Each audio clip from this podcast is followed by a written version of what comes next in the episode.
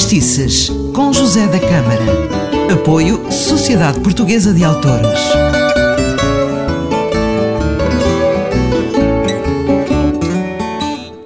Ora viva, continuamos no Vertistices de hoje a conhecer melhor as origens do fado.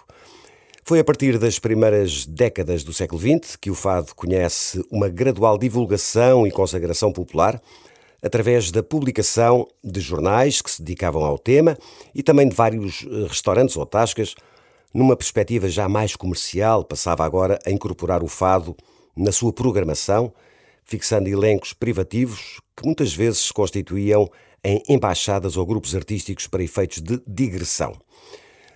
Paralelamente, aumentava a relação do fado com os palcos teatrais, multiplicando-se as atuações de intérpretes de fado nos quadros musicais da revista ou das operetas.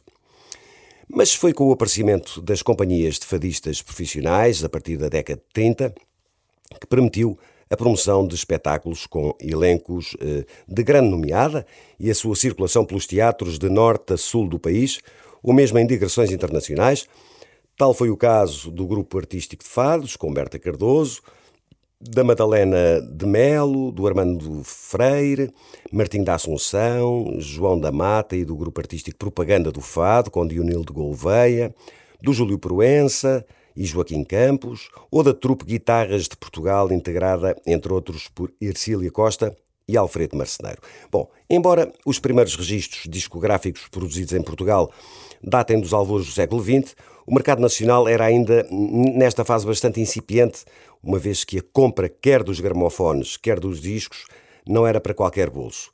Só depois da invenção do microfone elétrico, em 1925, é que se reuniram as condições fundamentais às exigências de captação do registro sonoro, decorrendo no mesmo período o fabrico de gramofones a preços cada vez mais competitivos e estavam assim criadas, junto da classe média, as condições mais favoráveis de acesso a este uh, mercado.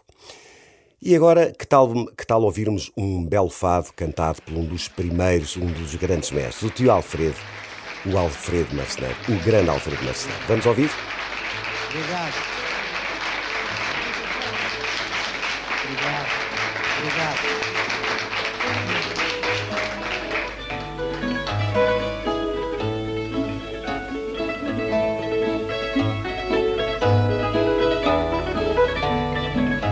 Eu vou dizer no moraria que bom que é ser pequenino.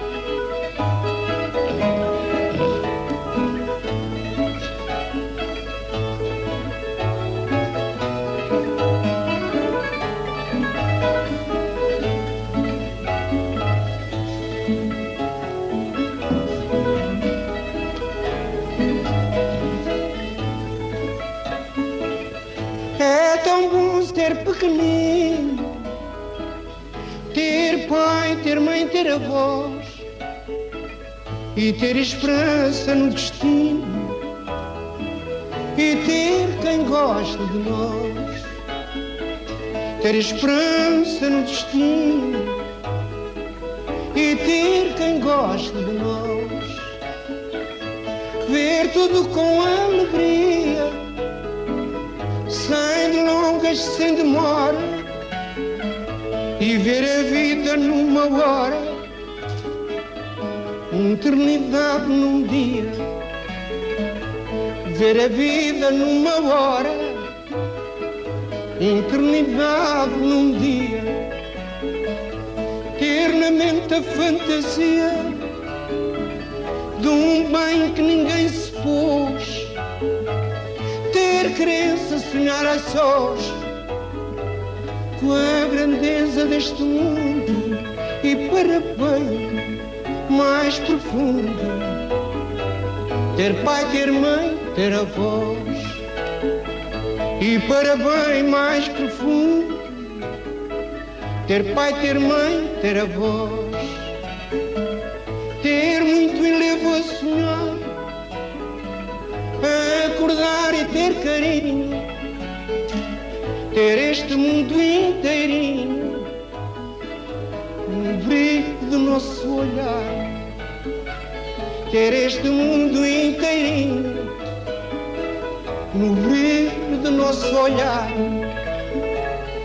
viverei ao pular deste orbe torto ferino, julgar-se eterno menino, se pôr-se eterna criança e num destino sem esperança, ter esperança no destino e num destino sem esperança, ter esperança no destino.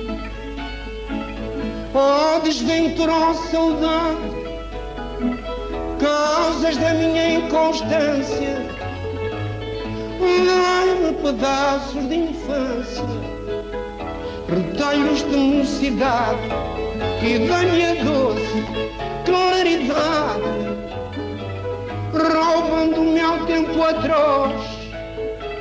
Eu queria ter a minha voz para cantar o meu passado.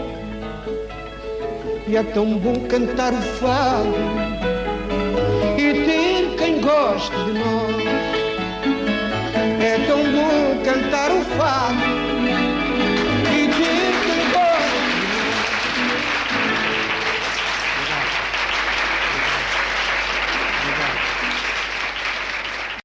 Gosto muito deste fado. É tão bom ser pequenino, cantado pelo Tio Alfredo, o Alfredo Marceneiro. Foi muito bom estar consigo. O Fadistices promete voltar com mais histórias. Eu sou o José da Câmara. Um forte abraço.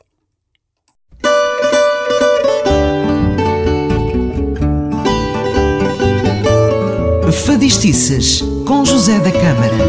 Apoio Sociedade Portuguesa de Autores.